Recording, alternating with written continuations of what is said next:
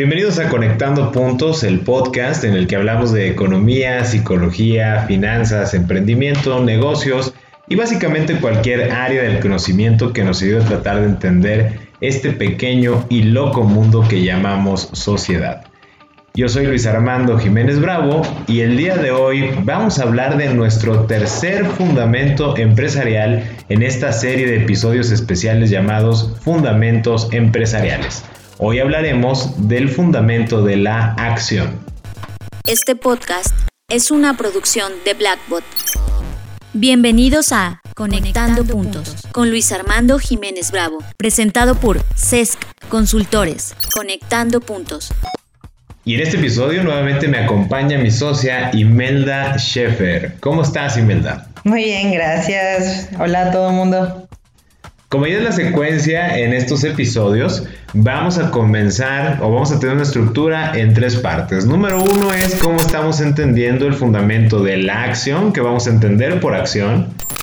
Número dos es formas de cómo fortalecer el fundamento. Y por último, ¿qué te va a potenciar? ¿Para qué te sirve? ¿Qué te va a facilitar precisamente el fortalecer este fundamento en particular. Y bueno, por último, como ya es costumbre, intercambiaremos algunas ideas de conclusiones y todo esto mientras conectamos muchos puntos, como es la costumbre conectando puntos, una serie de ejemplos y analogías. Muy bien, pues entonces vamos a arrancar con nuestra primera parte, Imelda. Me encantaría eh, iniciar contigo que nos ayudaras a, transmitirles a toda nuestra audiencia, a quienes por cierto les mandamos un gran y afectuoso saludo hasta Colombia, Chile, Uruguay y demás lugares que nos están escuchando. ¿Cómo es que estamos entendiendo desde CESC Consultores la acción? Estás escuchando Conectando Puntos con Luis Armando Jiménez Bravo. Entonces, eh, lo que nosotros interpretamos como acción es la energía consciente en movimiento. Qué poderosa definición el hablar de que la acción en sí misma, no nos vamos a perder en el tema de eh, si lo es físicamente, si es a través de una organización, etc. Simplemente es energía en cualquiera de sus manifestaciones, pero es una energía consciente y al decir que es consciente es porque la estamos dirigiendo, la estamos canalizando, tiene un sentido racional y en un ejercicio de la voluntad y aparte que al momento de dirigir esta energía se está moviendo. Entonces toda acción será energía consciente en movimiento. Y ahora vamos a hablar de nuestra segunda parte que son las formas de fortalecer este fundamento de la acción. Número uno, dejarse dirigir. El dejarse dirigir está, bueno, nosotros lo dividimos en dos partes. Una es la acción de buscar y la otra, pues la acción de dejarse dirigir. Antes de trabajar este fundamento, pues por algo hicimos los otros dos anteriores, porque necesitas realmente saber tu propósito, tener conciencia de ti, de tu negocio, de tu industria y opuesto. Y una manera en que nosotros pensamos de cómo podemos explicarlo fue con una analogía que, que estuvimos trabajando Luis y yo, y nos vamos sobre la base del agua. En la vida profesional o personal, en un momento o en momentos, nos sentimos estancados y nos vamos a ir sobre esa base. Exactamente, esta analogía del agua, eh, como ya lo mencionabas, Imelda, pues está esta parte de que en ocasiones al sentirte estancado, como el agua, y como ya se conoce ese cuerpo de agua, estanque, es el agua que no se está moviendo, ¿no? Y aquí los queremos invitar a que sigan una visualización mientras les narramos esta parte del por qué estamos usando como analogía el agua. Imaginen que, bueno, más bien, imagina que eres un estanque. No tienes movimiento. Y el peligro que estás enfrentando o el riesgo es que como el agua que no se mueve, te pudras. Ahora, si no queremos decir se pudre, bueno, se hace tóxica, se contamina, eh, no es potable, no crece, digamos, peces, no crece vida en general como la conocemos para que prospere situaciones, ¿no? A lo mejor crecen muchas bacterias y virus, pero no es lo que tú estás buscando. En sí, básicamente estás estancado y no hay ningún movimiento o futuro positivo. Cuando te encuentras en esta situación, imagínate que, ok, soy agua en un estanque, estoy estancada, no quiero seguir estando estancada, y voy a pedirle a alguien que me ayude a conseguir lo que quiero lograr. Y vamos a decir que esa persona me puede decir, mira, te podemos conectar a un río, a un lago, a un mar, te podemos evaporar para que te unas a las nubes, podemos hacer un hoyo ahí en el estanque para que te filtres y te vuelvas subterráneo. Pero aquí la parte importante es que hay una multitud de caminos de cómo podría salir del estancamiento. Pero tienes que recordar que te van a hacer propuestas dependiendo de dónde estás y hacia dónde quieres ir. Supongamos que encuentras la propuesta perfecta. Ahorita vamos a andar un poquito más en el tema de buscar. Pero Ime, por favor, compleméntanos. ¿Qué va a representar la acción de dejarse ir una vez que ya encontramos esta solución o esta propuesta? Sí, de hecho la acción de dejarse ir pues está dentro de lo, mismo que estamos diciendo y es algo redundante, pero es dejarse ir, es dejarte fluir como lo haría el agua. Cuando recoges agua, eh, que con una cubeta, con una pala, con un vaso, lo que quieras, pues no la ves así de, ah, no, me quiero regresar y ya no, o sea, que anda brincando la agüita como si fuera este, algo vivo, así de, no, yo quiero quedarme aquí y se regresa. Pues no, ¿verdad? Y al mismo tiempo, cuando haces un canal, pues no, no la ves como que, ah, no, no quiero ir por el canal, aquí me quedo, ¿verdad? No, se deja, el agua se deja fluir. Entonces es lo mismo lo que nosotros tenemos que hacer. De hecho, una, una parte que quiero complementar, que el, el, dejarse dirigir también a veces tiene que ver con el soltar a veces ciertas cosas de uno mismo. Creo que eso ya lo, lo podremos hacer un poquito más adelante y a profundizarlo, pero nada más quiero dar este ejemplo yo había visto hace mucho tiempo en un documental sobre los recién nacidos y decían que pues el recién nacido agarra, es lo primero que aprende. Y que de hecho los bebés lo que tienen que aprender es a soltar, porque pues ya está esa parte este, primitiva de, de agarrarse, aferrarse a la madre, aferrarse a un árbol o lo que sea. Entonces nacemos con esa de, de tengo que apretar y la cosa también de dejarse fluir, dejarse dirigir, es una manera de, de, quitarse esa manera de yo tengo que controlarlo todo y no puedo escuchar a nadie. Es de por algo estás pidiendo ayuda. Si no, no serías un estanque. O no serías un estanque sin vida o que se está haciendo tóxico. Entonces, aquí cuando estamos hablando, y como bien lo comentaba, este, esta parte del el agua no se resiste. Parte del buscar es precisamente desde donde estoy, hacia donde quiero ir. Algo que tú tienes que aportar es pues como bien mencionabas, me encantaba, ¿no? O sea, si te meten en la cubeta, pues no brincas de la cubeta para regresarte a donde estabas o rompes las leyes de la naturaleza, de la gravedad, de no, voy a ir hacia arriba y no hacia abajo, ¿no? Este, o sea, seguimos en este tema. Y hay un punto también que comentábamos que algo que es muy importante que mencionemos, que también puede haber una propuesta donde aún en el estanque tengas movimiento, pero ese movimiento sea interno. O sea, hay dos formas de moverte. El primero es que te traslades como cuerpo en, otro lugar y a otra es que revitalices el espacio o a ti mismo, que es lo que ya habitas en este momento, ¿no? Por ejemplo, eh, si esta persona o grupo de personas o organización o lo que sea te, te dice, sabes que creo que la mejor opción es que siga siendo un estanque, pero vamos a ponerle vida, vamos a ponerle movimiento interno. Por ejemplo, peces, plantas acuáticas, etcétera. De hecho, nos compartía Audrey Sheffer, este, la recordaban del episodio de ahí de algunas lecciones de historia, que nos dejó la historia de Francia, nos estaba compartiendo que estaba poniendo en una maceta, si mal no recuerdo, ¿verdad? Estaba poniendo peces este, rojos. Ah, peces rojos, es que justamente ahí tiene sus plantas de bambú, pero que había mucho, ¿cómo se dice? Lo huevo de, mosquito y se estaba haciendo mucha alga. Muchas larvas. Ajá, larvas y como que se estaba pudriendo justamente esa agua, entonces puso peces rojos, está teniendo movimiento el agua y aparte le va a agregar, no me acuerdo del nombre específico, pero son de esas flores, este... Como lirios, ¿no? Como, ajá, o como el loto, el, perdón, sí, el loto, que es este, o plantas acuáticas para ayudar a oxigenar el, el, agua y que haya movimiento. Entonces, como dices, realmente una cosa es de, el, cuando estábamos hablando antes del estancamiento, es algo que se empieza a hacer tóxico, ¿no? O sea, hasta como decías, de, se hace fea esa agua, pero no significa que porque eres un estanque no tienes que morirte, pero tal vez la mejor opción sea que tengas el movimiento pero interno, que atraigas hasta de hecho otras vidas, ¿no? De que digas, ahora hasta traigo pajaritos que vienen a beber de ahí. Y, ser selectivo, ¿no? Como lo que la lección que ya nos estaba dando de meto ese tipo de pez porque puede convivir en ese espacio, vamos a decir, un estanque, dependiendo también hay que considerar, dependiendo del tamaño, vuelvo a insistir, dónde estás y hacia dónde quieres ir o por qué te quieres mover, pues ya depende, o sea, no le va a echar una carpa, ¿no? Este, sí, claro. ¿Por qué? Porque se le va a morir la carpa y peor se le va a pudrir ahí el, el agua, las raíces y el bambú y todo lo demás. O sea, toda esta parte de cuando yo busco que me dirijan, vamos a profundizar más en esto, pero número uno es también no olvidar que la recomendación muy válida es, oye, revitaliza donde tú ya estás.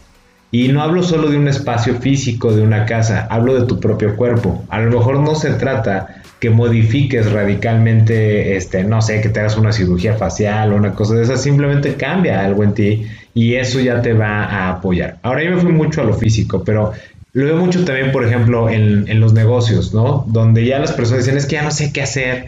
Y entonces casi la recomendación que están buscando es, ¿a qué nuevo negocio me muevo? O sea, termino este porque este ya se me pudrió, ¿no? Ya se estancó y ahora me quiero mover a otro. Y vamos a ver que el agua es como el dinero, ¿no? Quiero sacar ese dinero de ahí y lo quiero meter a otro lado. Pero también una recomendación es, oye, ese negocio todavía es muy bueno. Lo único que tienes que hacer es hacer algunos ajustes, algunos cambios y le vas a dar nueva vida. Y como tú decías, ¿no? Ya después vas a traer, este, empezaste a lo mejor con los pececitos y con estas flores y luego vas a traer aves, vas a traer este animales más grandes y resulta que lo que parecía que estaba estancado y se iba a pudrir, resulta que se volvía como un oasis. Sí, así es. Y bueno, pues yo creo que una de las cosas que más puede como llamar la atención es de, ok, sí, de acuerdo, o sea, me voy a dejar fluir, me voy a dejar dirigir, pero ¿cómo sé si la guía, lo que me están diciendo es correcto? Y es normal que tengamos esas preocupaciones.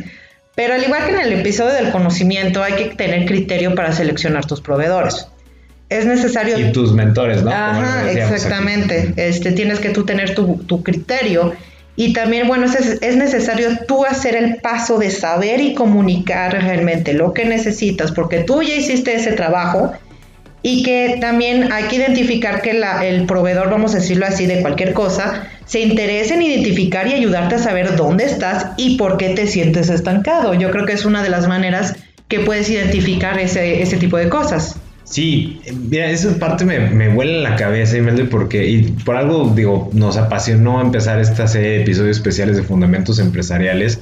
Era una manera también de comunicar lo, lo que ya mucho que hemos visto ya a través de la asesoría y consultoría de negocios, y bueno, les queremos compartir un ejemplo, ¿no? En esta parte que tú decías específicamente, también una forma de validar a, pues sí, a quien va a ser tu proveedor, tu mentor, guía, tutor, como tú lo quieras llamar o, como se presenten, es este interés hacia quién eres, qué te motiva, por qué te sientes estancado, etcétera. ¿no?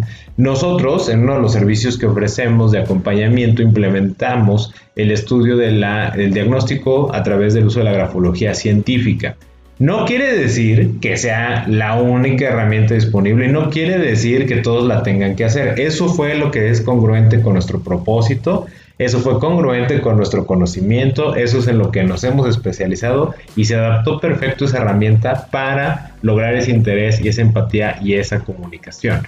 Ahora, puede haber muchas otras. Habrá quien aplique cuestionarios, otros hagan entrevistas, o, sea, hagan multitud de situaciones, pero lo único que queremos volver a hacer énfasis es, como te vas a dejar dirigir por estas personas, ¿no? No vas a luchar, vas a fluir, pues entonces también tienes que sentir que esas personas a las cuales tú estás buscando para que te guíen, te asesoren, te apoyen, pues están interesando genuinamente en ti, que creo que eso es como lo que tengo que subrayar, ¿no? Que se interesan genuinamente en ti. Y lo hemos comentado en otros episodios, básicamente es tener empatía. ¿Aquí quieres agregar algo, Ime? Sí, de hecho, bueno, esto también viene mucho sobre cuando estábamos haciendo estos episodios. Estuvimos viendo, bueno, viendo, escuchado y, y analizado de varios proveedores, así pasa, de diferentes rubros que pues ahora sí es como la queja del cliente, ¿no? Y que dice, no, es que le he dado esto o le estoy diciendo que haga de esta manera, pero no quiere y dice que mejor su primo lo hace y que esto, que lo otro, que no sé qué y que luego este, quieren que ahora se lo arregle porque lo hicieron mal desde un principio, no, sabía, no saben ni siquiera lo que quieren. Entonces yo creo que también hay, aquí hay dos partes. Uno como cliente hay que tener en cuenta de que necesitamos trabajar nosotros mismos con lo que estamos diciendo anteriormente y con los fundamentos que vendrán más adelante, es de qué es lo que necesitamos para pues también tener el criterio de quién necesitamos que esté a nuestro lado para ayudarnos a guiarnos. Y la segunda parte es la, este, nosotros como proveedores de servicios, tener la empatía y tratar de entender de que tal vez el cliente no ha hecho el ejercicio como nosotros lo estamos haciendo. El, el buscar, el de te quiero ayudar para que este, puedas encontrar lo que necesitas y para que haya una relación más armoniosa. No porque tú quieras este servicio o esta cosa es lo que realmente necesites. voy a hacer un ejemplo, es como alguien que está haciendo muebles de madera que dice, sabes que quiero de esta madera y lo quiero para mi, mi, este, mi jardín. Oye, pero es que esa madera si se hincha, no hay manera en que esté afuera porque se va a hacer fea. No, yo quiero esa madera porque yo quiero esa madera. Y pues hay personas que dicen, bueno, pues lo que quiera hacemos y ya, o sea, sin hacer preguntas. Ahí es cuando puedes notar otra parte de ser criterio de cómo buscar, es de alguien que no te hace preguntas y nada más lo que usted quiera, patrón, pues ahí es de, híjole, o sea, tal vez no estás para asesorarme. Entonces, hay muchas cosas en, esa, en ese aspecto de, búsqueda y en la parte de, de acción en el sentido de dejarte dirigir. Quiero hacer un ejemplo más enfático sin hablar de, la parte del agua, porque tal vez este, a algunos les conecte mucho, a otros dicen, sabes que necesito algo un poquito más realista, ¿no? Entonces voy a dar un ejemplo. Imaginémonos que este, tú, quien nos está escuchando en estos momentos, le dices a tu nutriólogo que quieres bajar de peso. Pues hará la alimentación para ello, pero estamos hablando de que nada más le estás diciendo, quiero bajar de peso. No le das ninguna otra información y, este, y aparte ese nutrólogo no te hace ninguna pregunta. Entonces te va a hacer un plan y aparte de eso, pues seguramente no vas a hacer caso, porque realmente no hubo esa comunicación, no hubo esa empatía entre las dos partes, no hubo esa manera de conocerse. No te dejaste conocer o tal vez él no tuvo interés en conocerte. Entonces, ¿para qué buscaste y para qué pagas un servicio si no vas a hacer caso? Sí, esa parte es muy importante, como dices, o sea, reforzando esta parte de el dejarse dirigir, ¿no? Cuando ya encontraste o buscaste quién. Y también aquí lo, lo quiero recalcar este, y complementar con lo que ya mencionábamos de la empatía, también de, ese, de esos mentores, tutores, etcétera, que estás buscando. De, ahorita me, me, gustó mucho lo que mencionabas de, oye, pues si no te hago preguntas, vamos a decir, el ejemplo del nutriólogo, no te hago preguntas, como por ejemplo, oye, pues cuánto presupuesto tienes para tus alimentos es una parte bien poderosa, ¿no? Porque capaz que te pongo, no sé, 7 mil pesos de suplementos a la quincena y tu presupuesto al mes era de 5 mil pesos, ¿no? Por ejemplo, para tu comida. Estoy hablando al aire. Entonces dices, claro que no voy a seguir la dieta, ¿no? ¿Por qué? Pues porque no voy a aguantar el ritmo, o sea, se sale de mi capacidad. Ahora, también la otra parte, capaz que sí puedes, y el nutriólogo pensando o asumiendo, la nutrióloga asumiendo que tienes poco presupuesto, así casi casi de con 500 pesos te surtes, eh, te surtes perdón, en la central de abastos, ¿no? Y este, ya eso te va a alcanzar para todo tu, plan de alimentación. Y tú así de, no, o sea, tú aviéntame todo lo que se tenga que hacer. O sea, ¿cuánto es, no? 30 mil, 40 mil este, pesos, no hay bronca, los pago. O sea, aquí la parte de la comunicación lo quiero reconectar nuevamente con la analogía del estanque. Capaz que no tienes cubeta y la propuesta que te dicen es muévete a cubetazos. ¿No?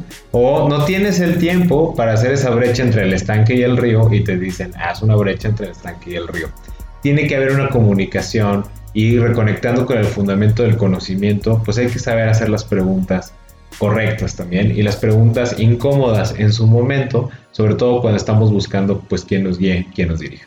Exactamente, y regresando al mismo ejemplo, es de, y que vas con el, el luego le dices que quieres una salud general para estar en forma cuando tengas 60 años, ya es algo más específico, ya sabes cuál es tu propósito, ya le puedes comentar, ya lo pueden trabajar juntos.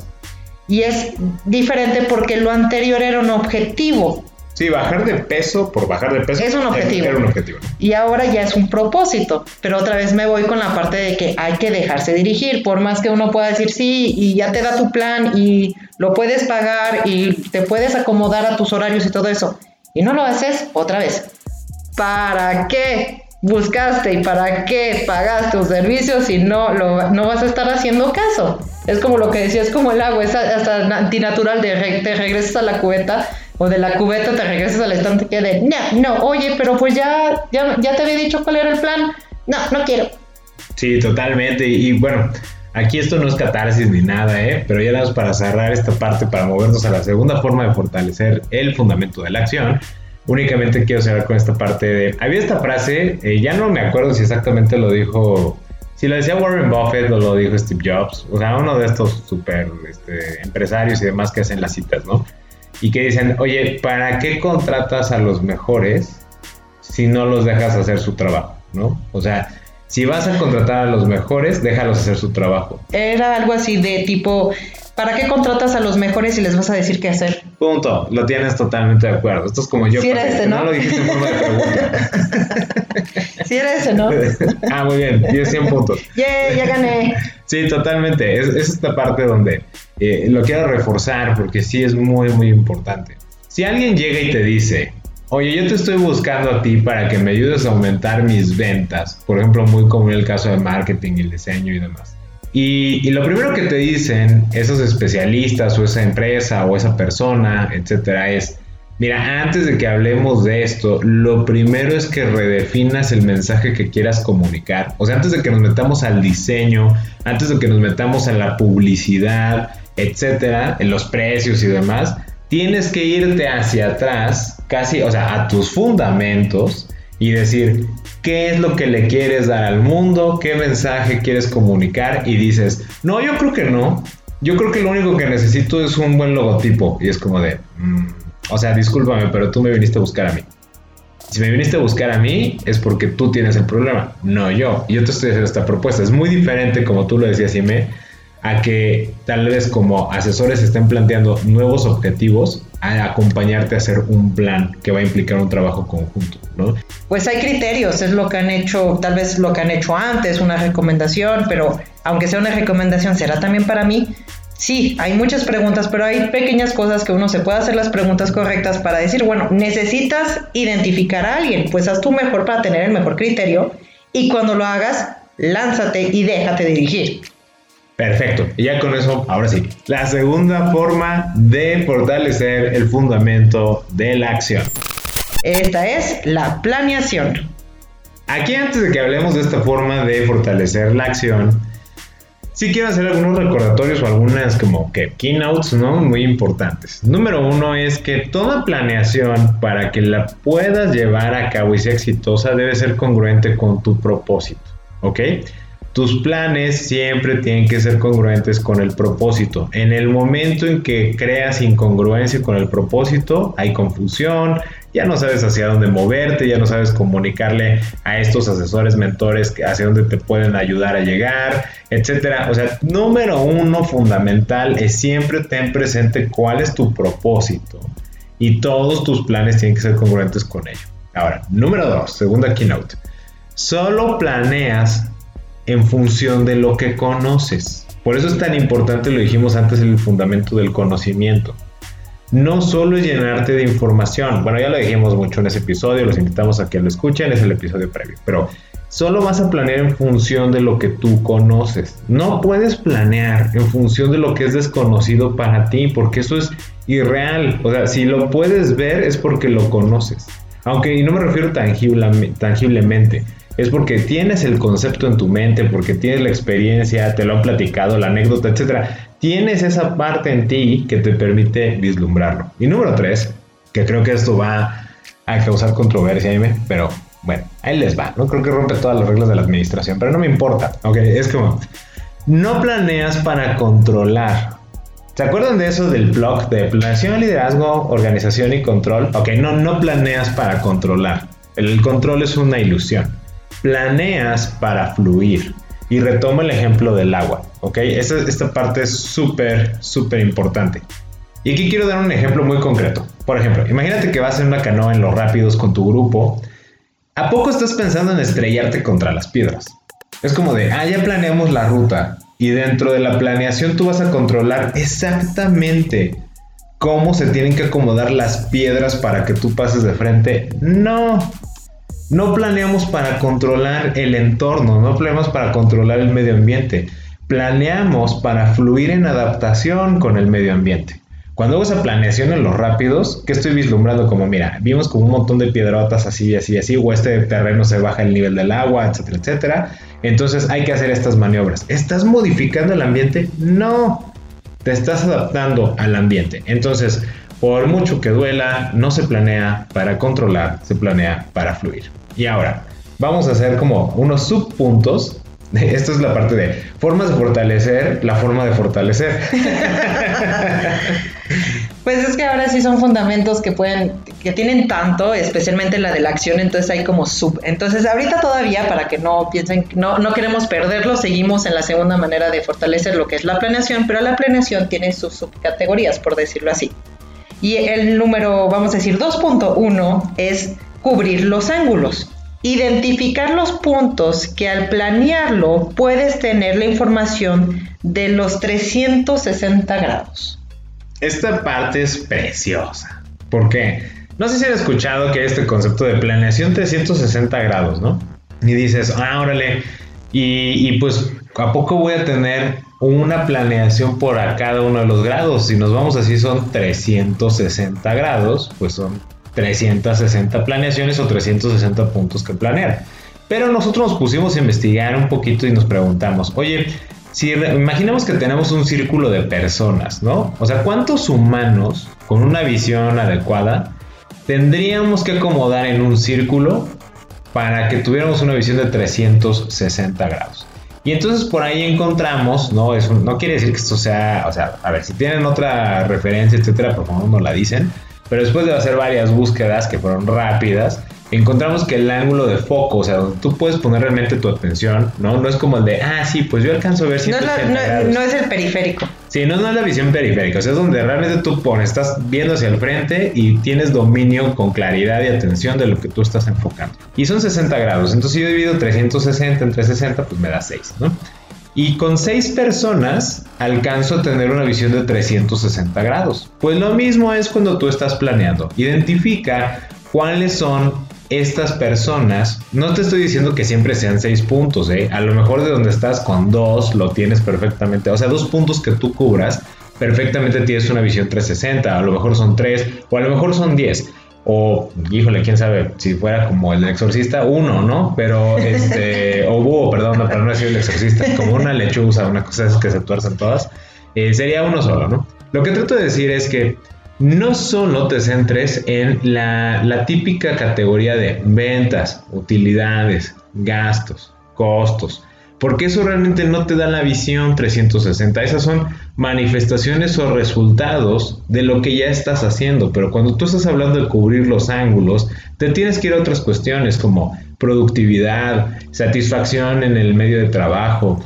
eh, caramba, ¿dónde estoy parado como negocio? Inseguridad, riesgos a los que me estoy enfrentando, dependencia de ideas eh, de, ciertas personas en la organización. O sea, tienes que pensar un poco más profundo. Y esto es talacha, ¿eh?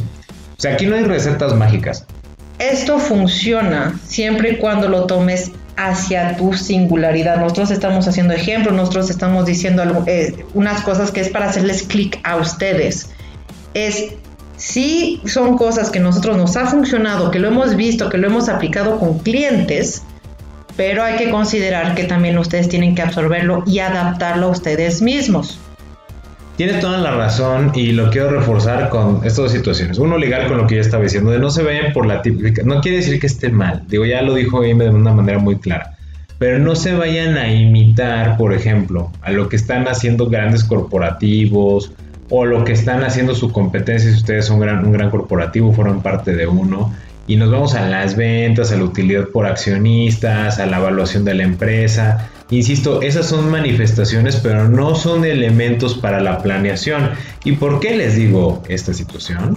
Precisamente porque, bueno, ahorita me nos va a compartir. Bueno, vamos a hablar de un caso muy importante del puerto de Liverpool, que básicamente Liverpool es parte de tu vida. Ahorita vamos a ver este a más a detalle por qué lo estoy conectando de que no solo en eso te tienes que fijar para cubrir tus ángulos en la planeación. Bueno, primero que nada, este, nos hicieron el comentario en una que dijeron, bueno, parece como que se quejan mucho de las empresas.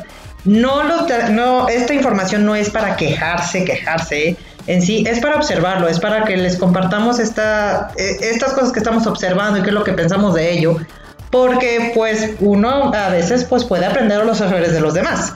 Entonces ahorita voy a mostrar unos errores de, justamente de Liverpool, pero más que nada no es queja, sino es pues conocimiento dentro de eso. Es como alimentarnos un poquito más y pensar cómo están trabajando las otras empresas o pues tener otro tipo de visión.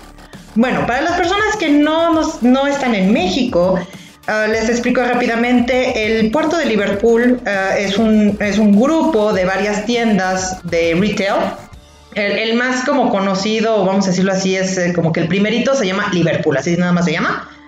Pero el puerto de Liverpool es este, tiendas como Sears, Palacio de Hierro, Suburbia y Liverpool.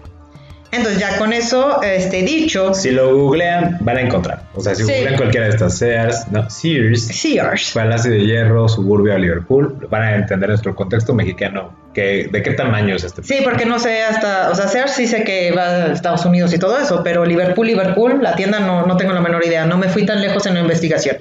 En todo caso, estamos considerando que es un negocio que nació como venta en un lugar físico. Así, así empezó esto. Y pues se acostumbraron mucho a que el cliente recogiera en la tienda lo comprado, o sea, de, ah, ya lo vi, ya me lo llevo, o este, ya lo pedí, voy por él, ¿no? A excepción de, pues tal vez artículos de grandes dimensiones. Hay que considerar que su planeación de envíos ha tenido problemas desde que entraron al entorno digital y ventas en línea. Estamos hablando desde hace muchísimo tiempo. O sea que la pandemia no es pretexto. ¿eh? No. Digo, no es pedrada, pero pues es para aclarar. Exactamente, o sea, ya tenían ese problema desde antes. Ah, esto, claro, bueno, antes de la situación que vivimos y al no tener planeado bien esa base, al no tener, como decimos, todos los 360 grados, se está viendo sobrepasado más que anteriormente con la alza de los pedidos en línea y la solicitud de envío a domicilio. Entonces estamos diciendo, ya tenían un pequeño problema, tal vez este, no tenían tantos retrasos, pero ahorita ya se están viendo sobrepasadas y ha habido muchas quejas al respecto. Lo peor del caso es de que cuando estuvo lo de justamente durante este periodo de pandemia y desde antes, siguieron promoviendo lo que ellos llaman venta nocturna. La venta nocturna es como un Black Friday así chiquito, por decirlo así, para es, este es cuando hacen las super promociones, pero aparte estaban promoviendo la venta nocturna solo por venta de internet. Eh, o sea, imagínate, ya estabas durante esta pandemia promoviendo la venta de internet y hubo tantas quejas sobre su servicio que un hashtag llamado hashtag Liverpool no cumple. O sea, literalmente hizo trending. Y bueno, las quejas más comunes eh, son el tiempo para que contestaran al teléfono, estamos hablando entre una o dos horas, más de, de, perdón, de 20 días de retraso o cambios continuos de la fecha de entrega, productos que pidieron una cosa y les llegaban otra. Y este también estuvo que avisa, eh, les avisaron, ya pueden venir a recogerlo, pero ellos lo habían pedido a entrega a domicilio. Y creo que el más duro es la tardanza en los reembolsos. ¿Por qué digo que es la más dura? Porque cuando te quieres hacer enemigos, te metes en la cartera de los demás. Nunca te metas con el dinero de las otras personas porque ahí sí te va muy mal. Ahora, veamos en la parte de congruencia. Dices, bueno, pues tal vez realmente son congruentes con lo que dicen, con su propósito. Bueno, Liverpool tiene el lema de ser parte de tu vida. Entonces me metí a su página de internet y claro, bueno, pues no dicen cuál es su propósito de vida, ¿verdad? De, de como negocio, pero tienen el típico visión y misión, ¿no? Ya lo habíamos comentado. Ya lo habíamos comentado la vez pasada, pero vamos a decir, bueno, ok, va, te la doy. ¿Cuál es tu misión y cuál es tu visión? Su misión es, sirvamos al cliente en todo lugar, todos los días, toda la vida. Se escucha muy poético. Y luego su visión es ser la opción más atractiva en servicio, surtido y valor. Además de eso, en las noticias salió en el mes de junio que fueron parte de las tiendas que anunciaron su reapertura. Hicieron varios videos explicativos sobre la desinfección de las tiendas, las medidas de seguridad para que las personas pudieran regresar. Entonces, esto me muestra que su prioridad ha sido regresar a lo que era antes. Y agregó la importancia de la planeación, ya que indicó que tuvo una reducción en su plantilla logística, pero que esto fue por causas de la pandemia y que hubo un incremento de más del 400% en los pedidos de entregas y esto hizo que sobrepasara su capacidad interna de atención, lo que provocó un incremento en los días de entrega. Ahora, yo me pregunto, ok, ah, dices que reduciste tu plantilla logística por causas de la pandemia. A ver, explícame cómo. O sea, yo me quedé así de ver, ¿cómo estuvo eso? Sí, primero voy a empezar a intentar respondiendo con el planteamiento de dos escenarios. Y, fíjense por qué mencionaba este tema de las ventas, el costo de ventas, los gastos, la utilidad accionistas y demás. Escenario 1. Ellos hablan de que hubo toda esta parte de reducción en la plantilla logística por el tema de la pandemia. Aquí en México, se empezó este tema de fenómeno de cierre de lugares y demás, más o menos entre febrero y marzo, ¿no? Que me parece que fue en marzo como tal. Más bien fue como marzo, abril, ¿eh? Marzo, abril, Sí, ¿no? Y un poquito antes, ¿no? De la Semana Santa y todo esto, mediados de marzo, más o menos. Entonces, imagínense, o sea, el puerto de Liverpool como un gran corporativo es como si un día, no es como que un día te levantas la cortina de metal de tu local y dices, ajá, viene la pandemia, entonces vamos a hacer un recorte de personal. O sea, escenario 1. Significa que cuando fueron a hacer la evaluación del reporte trimestral de diciembre, estaban sondeando las noticias de que estaba habiendo un virus en alguna parte del mundo y entonces vieron que eso iba a crear una pandemia, o sea que iba a estar en cinco continentes este contagio y en consecuencia pues eso iba a afectar el pago de salarios, iba a afectar sus utilidades y otras cosas. Entonces la decisión de la Junta fue recortar el gasto en operación logística. Yo digo, a ver, si tú revisando a diciembre, porque la única manera como puedes decir, ellos no toman decisiones todos los días, o sea, tienen juntas para evaluar resultados trimestralmente. Quiere decir que tú en diciembre viste esto, pero no viste que esto te iba a llevar a detonar el tema de las ventas en línea. O sea, es como, ¿en serio? Me parece un triste pretexto el decir que lo recortamos a causa de la pandemia. ¿Por qué? ¿Por qué digo triste pretexto? Lo que realmente quieren decir es no supimos qué hacer.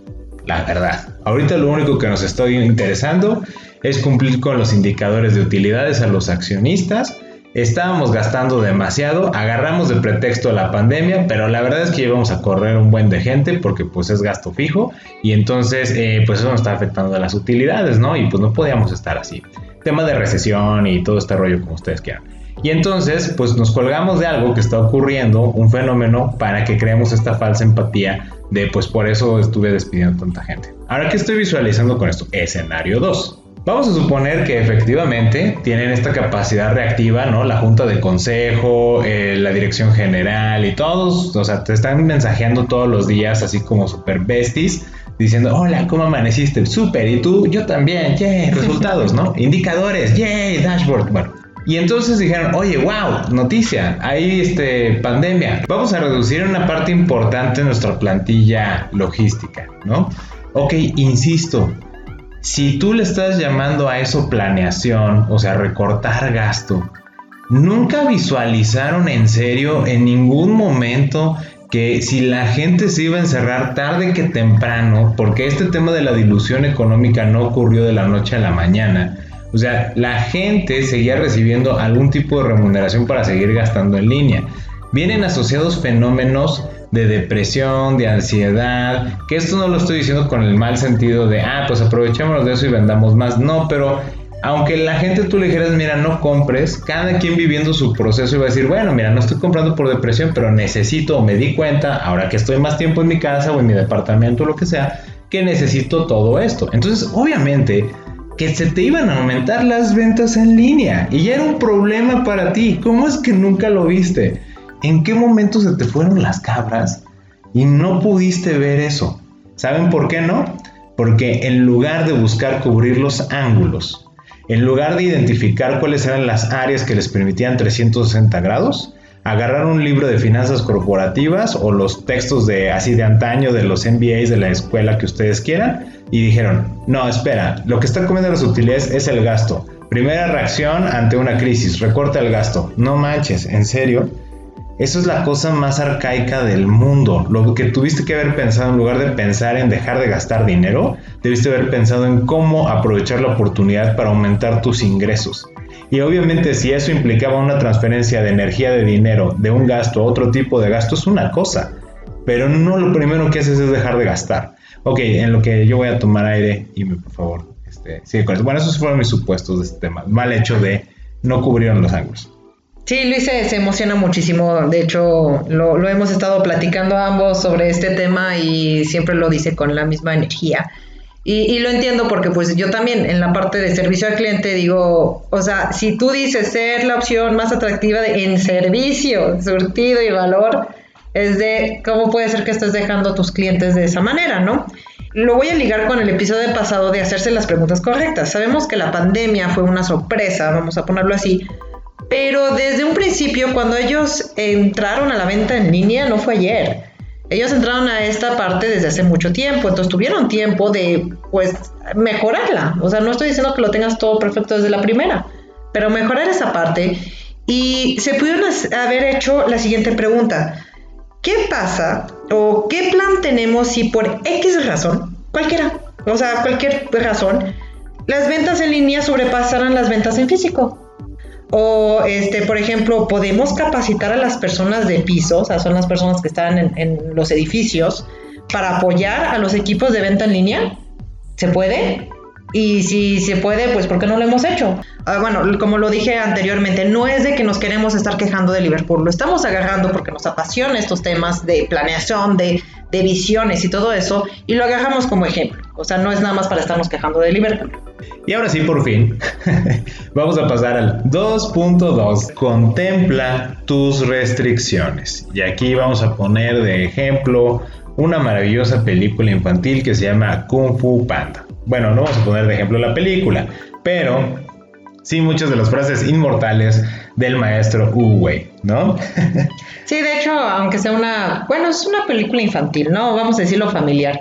Pero justamente hay una, hay una frase que, bueno, una parte de la película que vamos a poner, que habla, eh, habla sobre el control, pero nos podemos eh, cambiarlo y lo podemos también ligar, tanto el control como el, el hecho de contemplar tus restricciones.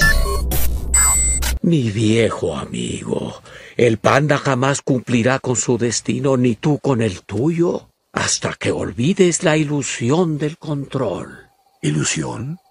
Sí. Mira este árbol, Shifu. No puedo hacer que florezca cuando me place, ni hacer que dé frutos antes de temporada. Pero hay cosas que podemos controlar. Controlo cuando caiga la fruta. Y controlo... ¡Ya! ¿Dónde plantar la semilla? ¡Haya! Esa no es una ilusión, maestro. Ah, sí. Pero no importa lo que hagas. Esa semilla se convertirá en un durazno. Podrás desear un manzano o un naranjo, pero tendrás un durazno. Y entonces, como ya escucharon, pues lo que dice es de mucha sabiduría, ¿no? No importa, como ya lo dijimos al inicio, no puedes planear para controlar, planeas para fluir. Por más que quieras que la semilla de la naranja te dé manzanos, te va a seguir dando naranjas, ¿no? Bueno, porque no quería repetir el mismo ejemplo que dijo. Y, es lo mismo con cualquier situación. Si tú estás en un entorno donde tú no te vas a poder desarrollar, que ya hablaremos posteriormente de este fundamento en lo particular, pero simplemente por más que yo quiera, si tengo una población de dos habitantes y yo no quiero, o mi modelo de negocio, según mi planeación es que yo le venda 8, pues por más que tú quieras, no va a funcionar tu plan. ¿Por qué? Porque no puedes cambiar que haya dos personas. Y eso es precisamente una restricción. Es algo que tú no puedes mover. O sea, es la, es la semilla de la naranja.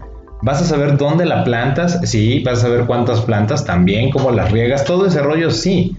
Pero nunca vas a poder cambiar la velocidad a la que crecen en algún momento dado. O sea, hay una restricción y el tipo de fruto que te van a dar. Y esto ya lo quiero complementar. Les hablaba hace rato de los rápidos. Y el tema de los rápidos es la parte donde, ok, yo visualizo, hay piedras, etcétera, ¿no? Y como ya les comentaba, es pues no estoy planeando para estrellarme contra las piedras, ¿no? Y hablando de este tema de contemplar las restricciones, pues ¿qué tengo que visualizar? O sea, mi plan lo estoy construyendo para cómo utilizo la corriente que crean esas mismas piedras para que salgamos adelante en el mejor tiempo posible y obviamente sin lastimarnos. Contemplar tus restricciones implica que conectando con el, el fundamento 1 de conciencia y propósito, con el fundamento 2 de conocimiento y ahora con el fundamento 3 de la acción, todo lo que tú estés haciendo debe ser congruente entre todos los fundamentos de manera tal que en algunos momentos seas como el agua y fluyas alrededor de las piedras, y en otros momentos seas como la piedra en el río y permitas que el agua fluya alrededor de ti. Tienes que tener esa dualidad entre fluir como el agua o ser como la piedra que permite que el agua fluya alrededor de ella. Esta parte es muy importante porque si tú en algún momento dado de la vida decides ser necio o necia y dices, no, yo como piedra voy a detener el río. ¿Sabes qué va a pasar? El agua te va a aplastar. No lo vas a lograr, te vas a desgastar y es el equivalente de decir, de mi pequeña tiendita de abarrotes en la esquina, siendo legal, totalmente legal, digo, me voy a hacer tan millonario como Carlos Slim, vendiendo únicamente 7 productos, que son papitas y que son refrescos. No va a pasar. Entonces contempla tus restricciones y ubica qué rol estás jugando. ¿Eres como el agua que fluye o como la piedra que permite que fluya a su alrededor? Y eso también se conecta con el uno de la conciencia y propósito. Esta parte de, porque muchos me van a poder decir, ah, no, pero es que empiezas a vender en línea los mismos siete productos y pum. No, estoy hablando de que te quedas en el mismo punto, con el mismo acceso al mismo mercado. Y esa es una restricción ese mercado, ese entorno, ese margen de contribución de esos productos, lo más que te va a dar está topado. Eso es una restricción. ¿Quieres volverte tan millonario como, en este caso que mencioné, Carlos Slim o el dueño de Pollo Feliz o todos los que hay, ¿no? Este, pues entonces vas a tener que moverte y a lo mejor abrir no una tiendita más, cuatro mil tienditas de abastos más. No vas a tener que ofrecer siete productos o los mismos siete productos los vas a tener que vender un millón de veces. Pero aquí está hablando del tema, si tú te quedas en ese mismo esquema y le quieres pedir más de lo que puede dar, en ese sentido hablaba de la necedad, es donde te vas a topar con pared y te vas a terminar frustrando, desalentando, desesperanzando y lo peor aún es que te puede inhibir a que vuelvas a intentar emprender o buscar ese crecimiento y ese desarrollo. O sea, yo lo veo como querer este llenar una botella de un litro con una naranja, ¿no? Que por más que lo exprimas. Debe haber dicho eso desde el principio. yo creo que sí, es que ahorita que lo estás mencionando dije, bueno, es como si quisiera llenar un envase de un litro con una sola naranja y que por más que exprima, pues me voy a decir, no, no se está llenando porque no estoy agregando más naranja ni estoy agregando nada más. Es lo que querías decir, no es la misma naranja. Lo que ella dijo. Olviden los últimos 20 minutos de este podcast. bueno, lo, principal es que aquí nos divertamos y que ustedes se rían con nosotros. Y, no de y, aprendamos. y aprendamos. Ok, va. Bueno, vamos a continuar. Una disculpa por eso. Este, vamos a ir con el ahora el 2.3 que es identifica tu ritmo. Esto significa que es identificar o reconocer los picos de productividad que tienes o que tienes en el negocio. Y hay que considerar que también hay recursos que necesitan su tiempo para madurar. Sí, por ejemplo, y retomo el ejemplo de la naranja en la botella. Bueno, no, retomo el ejemplo de la semilla de la naranja. Como quieras. si tú siembras esa semilla y lo que yo te comentaba, ¿no? Y ahora voy a vender, este, no sé, 20 naranjas. En este momento. Oye, pero acabas de sembrar la semilla. Todavía ni siquiera te ha germinado, ni siquiera sale el retoño del retoño. Como para que digas, ya estás haciendo planes de vender 20 naranjas. Sí, y las voy a vender mañana. No, tienes que identificar el ritmo. Hay recursos que van a tardar naturalmente en que se desarrollen. Si por ejemplo dices, ah, yo quiero que mi marca sea la más posicionada, es más, quiero que sea tan fuerte hablando de Liverpool, tan fuerte como Liverpool, mañana, ¿ok? Mira, ni aun cuando le destinaras todo el dinero del mundo, digo hablando si lo quieres reducir a dinero, o todas las personas, las manitas trabajando, vas a tener una llamarada de, wow, fuiste relevante en este universo y como todo el mundo te voltea a ver pero realmente tendrás un posicionamiento de marca, realmente tendrás una marca fortalecida, porque no solo se trata de publicidad, no solo se trata de que te vean. Entonces, los recursos, hay muchos recursos y ahora otro ejemplo muy sencillo, una cuenta de ahorro. En 20 años, una cuenta de ahorro te va a dar una X cantidad de dinero. No, ahorita yo solo tengo 5 mil pesos y quiero que me den en este momento 400 mil. No, o sea, no va a pasar. Encuentra el ritmo. Y eso es parte, se complementa precisamente con el tema de contempla tus restricciones. Si tú tienes muchos recursos que tardan mucho tiempo en madurar, conéctalo con este 2.2. Entonces, tu plan no puede ser de corto plazo, por más que tú quieras. Tienes que pensar en el largo plazo. Ahora, tú quieres tener resultados en el corto plazo, tienes que checar qué recursos tienes para planear cubriendo todos los ángulos que no requieran un tiempo tan amplio de madurez. Y con estos tres, digamos, subtemas de la planeación, que es cubrir los ángulos, contemplar restricciones e identificar el ritmo, también va conectado el último punto que es identificar o reconocer los picos de productividad. Eh, esto cambia mucho y lo vamos a hacer en la parte más sencilla, ¿no? El, ser humano, hay estaciones del año en que personas dicen, yo me puedo levantar a las 5 de la mañana sin problemas, ¿no? Y hay otras estaciones del año que dicen, si no me levanto a partir de las 9, no siento haber descansado. Hay otras estaciones que dices, en este momento puedo dormir a esta hora, otros a esta hora. Tienes que identificar ese pico de productividad. Mis mejores ideas surgen de las 10 a las 11 y media de la mañana. Ok, pues no hagas citas de las 10 a las 11 y media de la mañana porque es el máximo tiempo para que seas creativo y explotes ese poder que tú tienes para crear soy mejor para hacer negocios entre las 5 de la tarde y las 7 de la noche. Pues busca dónde puedes hacer esos negocios de 5 a 7 de la noche. Y lo estoy reduciendo en esta parte, pero se aplica a todo. En la parte de empresas, organizaciones, también hay que observar las personas que trabajan con nosotros, pues cuál es su pico de productividad, sus momentos de productividad y qué les está afectando. Y básicamente a eso nos referimos con identifica tu ritmo. Ok, ahora ya pasamos al número 3, que es compromiso. Esto del compromiso, Luis lo ha estado comentando sobre uh, microobjetivos, acciones pequeñas, eficientes y que te facilitan el ser efectivo. Y generalmente siempre dice los primeros mil. Hago un pequeño paréntesis con esto. Si nos escuchan al mismo tiempo que están escuchando a Blackwood, van a ver que ellos ya lo comentaron. Y hago el siguiente comentario. No nos estamos poniendo de acuerdo. Son hermosas coincidencias que, surgen en los episodios, en los podcasts. Y... Bueno, yo lo voy a decir de esta manera. Ya lo escuchaste en dos lados distintos. Es por algo. Es porque debe ser verdad. Vale, y, lo diría de esa manera. Y ellos estaban comentando sobre los primeros mil episodios. Pero justamente, uh, tal vez esto pueda dar miedo porque hicimos los primeros mil.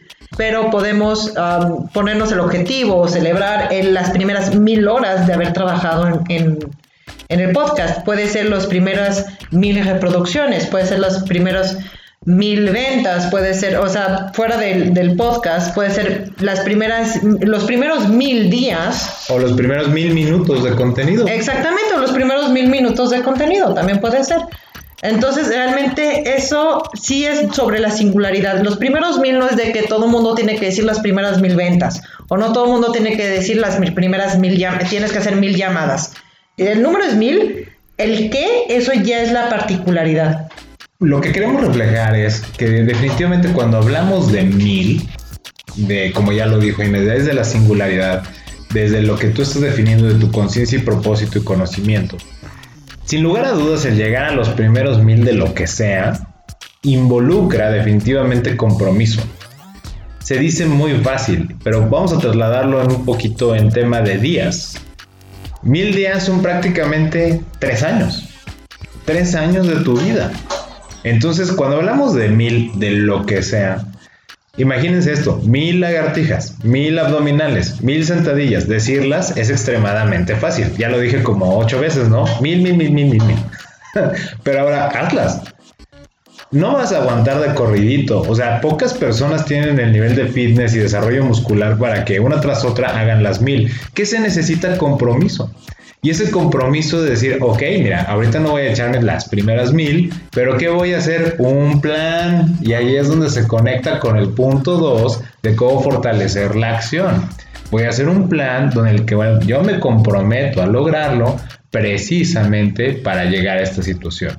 Oye, pero quiero tener la mejor forma de cómo hacer una lagartija. Entonces lo conecto con el primer forma de fortalecerlo, dejarme dirigir. Habrá alguien que me muestre la forma perfecta para que llegue a ese objetivo. Notan cómo va redondeándose este tema de la acción. Es me dejo dirigir, planeo, compromiso. Cuando yo sumo estos tres elementos, entonces realmente puedo decir que estoy fortaleciendo el fundamento de la acción. Lo que me gustaría enfatizar es que no le tengan miedo a los primeros mil porque son pequeñas acciones, son pequeñas cosas que son eficientes o son pequeños resultados. Ahora yo diría, no, no tienes por qué tenerle miedo, precisamente estamos hablando del 3, del compromiso. Si tú tienes el compromiso de llegar, no se trata de que te carreres en conseguir las primeras mil, simplemente hazlas. Ese es el tema del compromiso. La gente se intimida cuando hablamos de los primeros mil porque automáticamente en esta cultura occidental en la que vivimos todo debe ser rápido. Bueno, y ahora ya también oriental, ¿no? En esta cultura global que vivimos todo debe ser rápido. Todo debe ser en este momento. Hablar de mil, ah, y lo hizo en cinco minutos, ¿no? Y es como de, no. Cuando hablamos del compromiso es porque no me importa cuánto tiempo te tome. Llega. El punto es que los hagas y que tienes que llegar a esa situación. No estás compitiendo con nadie. Recordemos lo que dijimos en el fundamento de una conciencia y propósito. Se trata de cambiar el competir por colaborar, el que le estoy dando a los demás. Entonces mi compromiso es llegar a la meta sin importar cuánto me tome, ¿no? Solo quería como reforzar esta parte porque sí es muy importante. Bueno, ahora vamos a pasar ahora sí a otra parte del podcast que es para qué nos sirve o qué es lo que podemos obtener fortaleciendo el fundamento de acción. Cuando tú ya cumples con los tres que mencionábamos de dejarte dirigir, la planeación y el compromiso, pues vas a tener tres beneficios fundamentales. Obviamente son los que nosotros hemos alcanzado a ver, tal vez ustedes vean muchísimos más. Número uno es, obviamente, y como decías tú, ¿no? Se va a escuchar muy redundante y como, pero es, vas a saber planear. Pero no solo eso, en algún episodio, este, si mal no recuerdo, en el episodio número 3 de Conectando Puntos, hablábamos de crear consejos creativos. Planteábamos esta propuesta de que crearas un consejo creativo. Si tú fortaleces con estas tres formas que ya te planteamos el fundamento de la acción, vas a poder seleccionar de mejor manera ese consejo creativo, pero ¿sabes qué lo más importante? Lo vas a dejar trabajar. Y en el momento en que tú lo dejes trabajar y te dejes dirigir y puedes hacer una planeación acorde y te comprometas con ese plan, vas a ver qué cosas maravillosas te van a pasar. Número dos, vas a tener el valor de actuar o el valor de intentar. Te ayuda a superar el miedo y justo lo relacionado con esta parte que cerramos del punto 3 del compromiso. Ya no estás viendo el lo tengo que hacer rápido. Como esta parte de, ah, hazte millonario en 5 minutos, ¿no? Este, o en 15 días o en 30 días. Es, ¿por qué la prisa? O sea, ¿cuál es el verdadero punto? El, ser millonario sí, entonces ¿qué más da que te tome 10 años? O te tome 20 años. Aquí el punto importante es, ¿lo estás disfrutando? ¿Es congruente con tu propósito? ¿Te sientes bien mientras lo estás haciendo? ¿Está en tu rango de conocimiento? ¿Es ético? ¿Es empático? Sí, entonces ¿qué más da? ¿Cuánto tiempo te tome? y eso te ayuda a superar el miedo cuando tú estás fortaleciendo la acción. Y por último y muy importante que ahora pareciera como un elixir en estos tiempos de, bueno, creo que ya es de antes, pero el tiempo de cuarentena se hizo notar más, el saber priorizar tus actividades.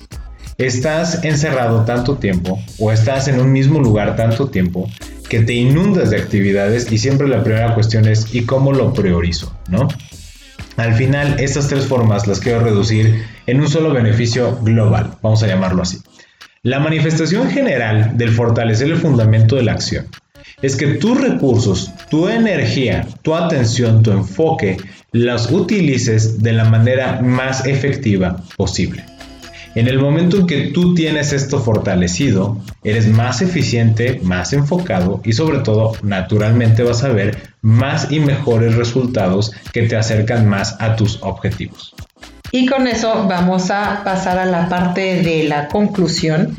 Hay algo que me gustaría que nos compartieras, Luis, que no tengo la menor idea de cómo decirlo, es de que se llama el llamado, pero no sé cómo decirlo de esa manera. Sí, vamos a decirlo que es, es eso, es un llamado. Se llama el llamado. Se llama el llamado. Así vamos a, vamos a decir, se, se nombra el llamado. Y esta parte es, es muy importante. Para muchas personas nos han comentado, oye, ¿Cómo puedo llegar a distinguir desde mi singularidad que pues realmente estoy siendo singular? O sea, ¿cómo sé que no estoy copiando lo que están haciendo otras personas? ¿Cómo sé que lo que estoy haciendo realmente es porque yo lo quiero hacer o porque realmente me siento motivado a hacerlo? Y esto es por el llamado. Alguien te está llamando. ¿Qué sucede con este fenómeno? ¿No les ha pasado que, por ejemplo, tal vez estaban dormidos o estaban haciendo alguna actividad, estaban reflexionando, leyendo y sienten que algo los llama, los atrae a decir, híjole, a mí lo que me encantaría es, este, no sé, como fue por ejemplo nuestro caso, ¿no? Asesorar a los líderes del mundo. Y es algo que me llama, ¿no? Igual soy muy bueno cocinando. Bueno, no lo sé, soy muy bueno, pero me salen bastante bien los huevos y los chilaquiles. ¿Y por qué no tuve el llamado de ser chef? No me llama la atención para nada el llegar a ser chef profesional, ¿no? No, no me llama la atención, me gusta cocinar, pero no tengo ese llamado. Pero sí tengo el llamado de acompañar a los líderes del mundo. Y entonces busco ser congruente con ese llamado. Hay algo que te motiva y te empuja a lograr esas acciones, a que te muevas en esa dirección. Y me parece muy interesante que lo menciones dentro de la conclusión, porque creo que todo lo que hemos mencionado, digo, fuera de las bromas y, demás, pareciera como que es muy técnico, ¿no? Es, es muy técnico, es muy estructurado, pero hay una parte muy sensible, prácticamente artística, atrás de todo esto. Y esa parte de qué es lo que sientes que te atrae, qué es lo que te jala, cuál, cuál es esa fuerza de atracción tan densa hacia una actividad, hacia un sueño, un objetivo. Lo único que hemos estado dando son herramientas para que precisamente puedas cumplir ese llamado. No sé ustedes, pero a mí me encanta. Entonces por eso le dije a Luis, comparte esta parte, porque lo habíamos comentado, de hecho que fue ayer o antier, y me encantó cómo, cómo lo expresaste.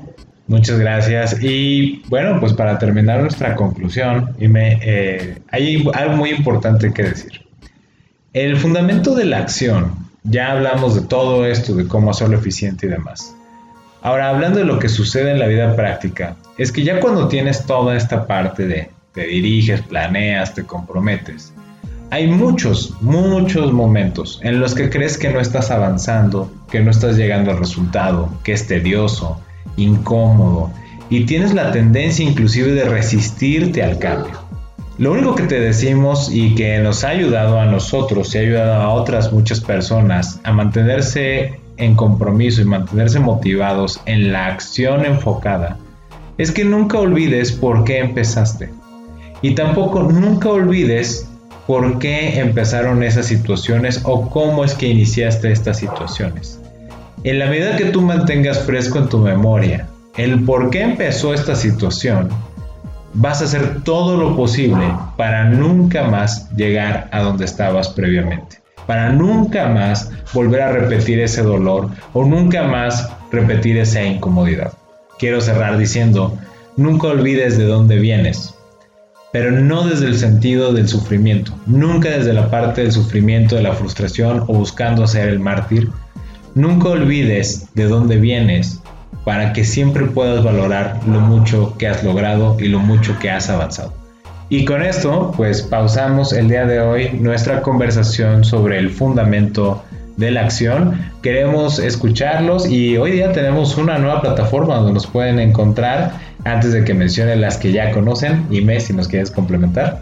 Sí, de hecho, bueno, como lo comentamos en la anterior, tenemos, estamos inscritos en People. Nos bueno, digo nos porque en sí es nada más una cuenta, está a mi nombre que es IME Black Ops, como Black Operations, pero en, realidad somos los dos que lo estamos ah, alimentando y me da mucho gusto decir que ya empezamos a hacer toda la parte de los libros, ya tenemos la colección de libros basados en historia, los libros de una sociedad curiosa, y tenemos otros que estamos ahí llenando. Y de hecho sí nos ha ayudado mucho porque muchas veces cuando están esas de recomiéndame los libros, recomiéndame los libros o cualquier cosa, también hasta las series, uh, esto nos ha ayudado muchísimo porque es de, ok, aquí está mi compilación y las vamos actualizando y claro, ponemos lo que realmente nos ha llamado la atención, pues como cada recomendación, ¿no? Ya viene de, de la parte de la singularidad en ese, en ese aspecto. Estás escuchando Conectando, Puntos con Luis Armando Jiménez Bravo.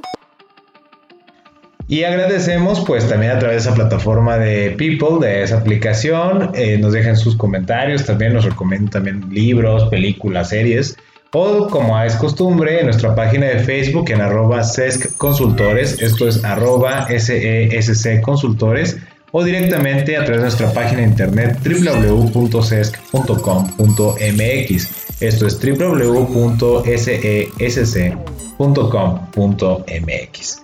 Con esto pues terminamos esta parte de este episodio de Conectando Puntos. Yo soy Luis Armando Jiménez Bravo. Y yo Imelda Schaefer. Y los invitamos a que sigamos conectando. Escuchaste Conectando, Puntos con Luis Armando Jiménez Bravo, presentado por CESC Consultores. Conectando, Puntos.